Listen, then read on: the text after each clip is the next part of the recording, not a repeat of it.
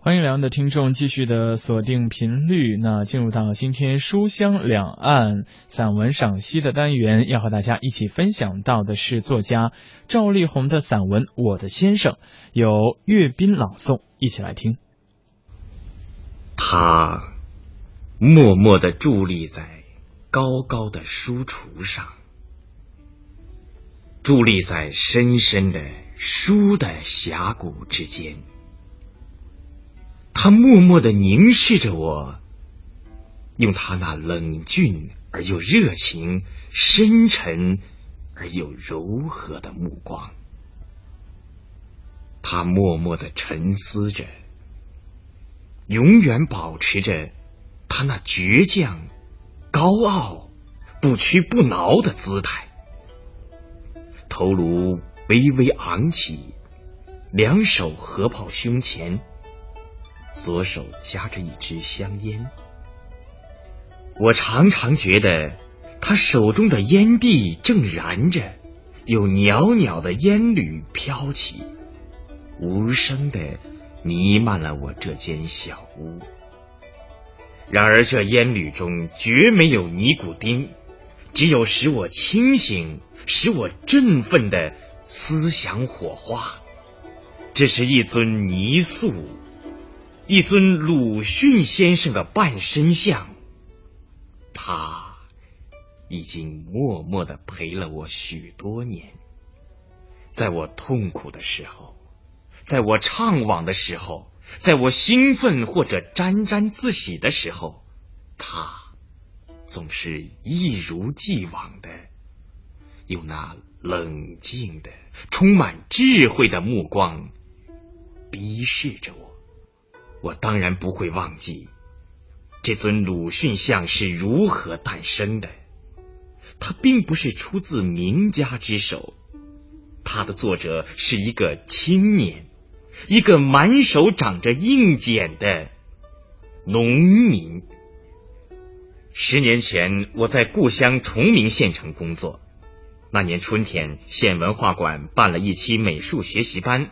把崇明岛上的农民业余作者都请来了，因为喜欢美术，而且和文化馆的人很熟，我常常跑去看他们作画。几十位业余作者坐在一间大厅里写生，没有人讲话，只听见沙沙沙的铅笔声，居然还很有些气氛。去了几次以后，有一个人引起了我的注意。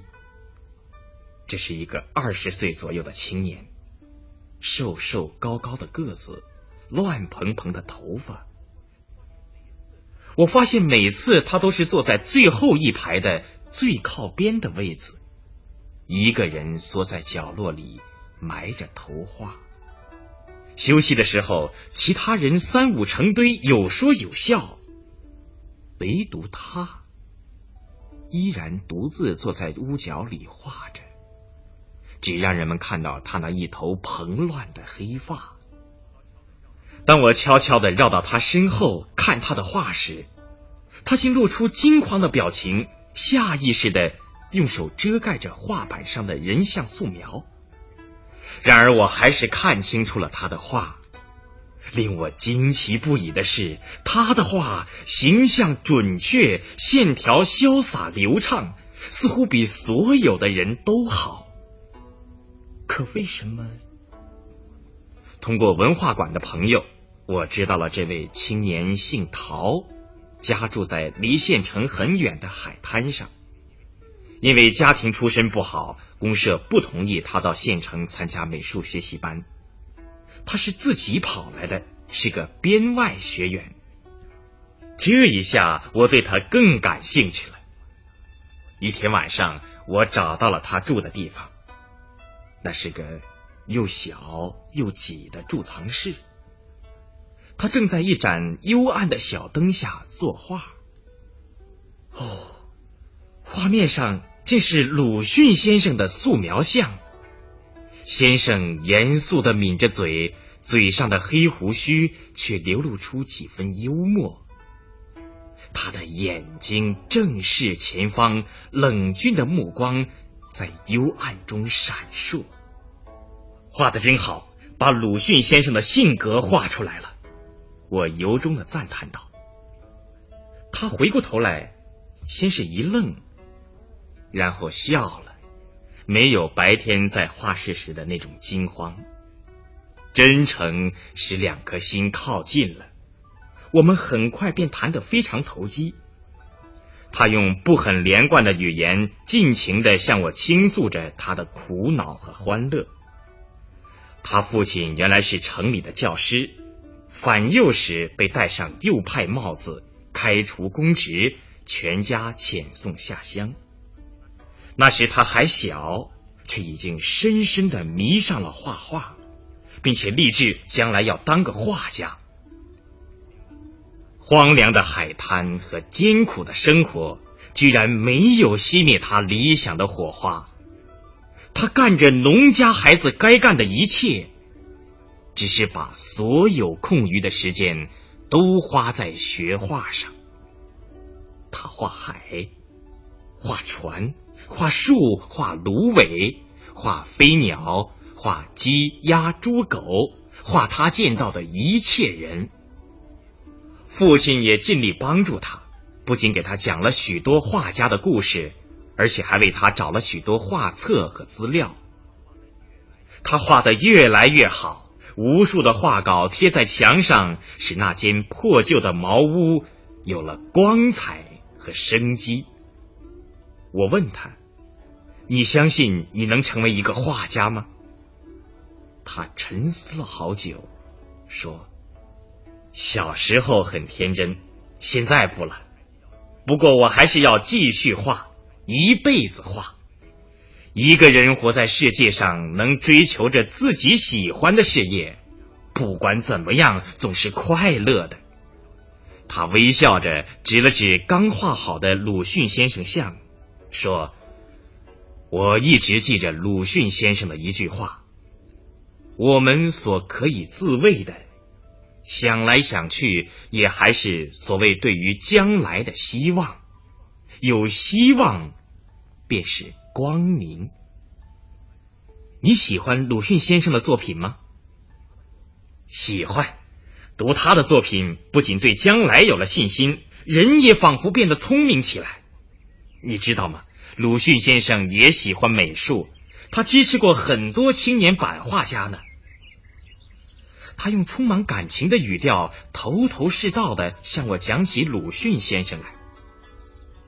他讲的我都知道，但是我不想打断他。从这位身处逆境却毫不气馁的农村青年口中讲出来，一切都仿佛是新鲜的。我想。倘若鲁迅先生的在天之灵有知的话，他也一定会感到欣慰的。临走的时候，我随便问了一句：“你画过很多鲁迅像吗？”他点了点头，又补充道：“我还用粘土捏过鲁迅先生的胸像呢。”真的，我又惊又喜。想得到一尊鲁迅先生的塑像，是我很久以来的愿望。听说他自己能塑，我不禁脱口而出的问道：“能不能为我塑一尊？”他点了点头，说了两个字：“一定。”县文化馆的美术学习班结束了，那位青年也就从现场里消失了。我曾经几次想到海滩上去看看他，因为路实在太远，总是没机会。时间一长，也就淡漠了。初夏的一天中午，有人来敲我的门。开门一看，竟是他。他没有忘记我。只见汗珠在他那黑瘦的脸上滚动，灰布衬衫也被浸得透湿。蓝色的土布裤腿上还沾着星星点点的泥巴。他的手中捧着一个一尺见方的包裹，用报纸包得严严实实。给你送来了你要的鲁迅先生像。他把包裹放在我的写字台上，用手背撩了一下脸上的汗珠，便急急忙忙的解开包裹，然后用忐忑不安的目光注视着我。我惊呆了，啊，塑的这么好，比我预想的要出色的多呀！这个倔强而又聪明的年轻人，用一些普普通通的粘土，用那双种田的手，奇迹般的塑出了一位伟大的文学家的形象。不仅塑出了外形，而且塑出了他的不屈不挠、坚毅沉着的精神。我迎着鲁迅先生那深沉的目光，久久的凝视着。沉思着，竟忘记了在一边站着的塑像作者。当我想起他，连忙转身招呼时，他已经不见了。我赶紧奔到门口，只看见他的背影，在火辣辣的太阳底下，他骑着一辆破旧的自行车远去了。我大声呼喊，他依然没有停下来。只是侧过身子，用力朝我挥了挥手。这就是这尊鲁迅塑像的来历。从此以后，鲁迅先生就默默无语的陪伴着我了。看着他那凝神沉思的表情，我不仅会想起鲁迅的文章，想起鲁迅的品格，也很自然的会想起他。想起这个在荒凉的海滩上种着田、画着画、顽强的追求着理想的青年，我想他一定不会颓丧的。他塑造的鲁迅先生也时时用那高瞻远瞩的目光告诉我，他不会的。在昏黄的灯光下，我每天读书写作到深夜。我也在追求着自己的理想，我并不感到孤独。鲁迅先生在注视着我，他也在注视着我。我常常把自己和他做比较，和他相比，我深深的感到惭愧。如果也处在他那样的环境里，我能坚持下来吗？是的。他也是我的先生，尽管他比我年轻，尽管他至今默默无闻。一年之后，我离开了崇明岛，这尊用故乡泥土塑就的鲁迅像也搬到了我上海的家中，搬进了我那间没有窗户的小书房里，在书籍堆得像小山一样的书橱顶上。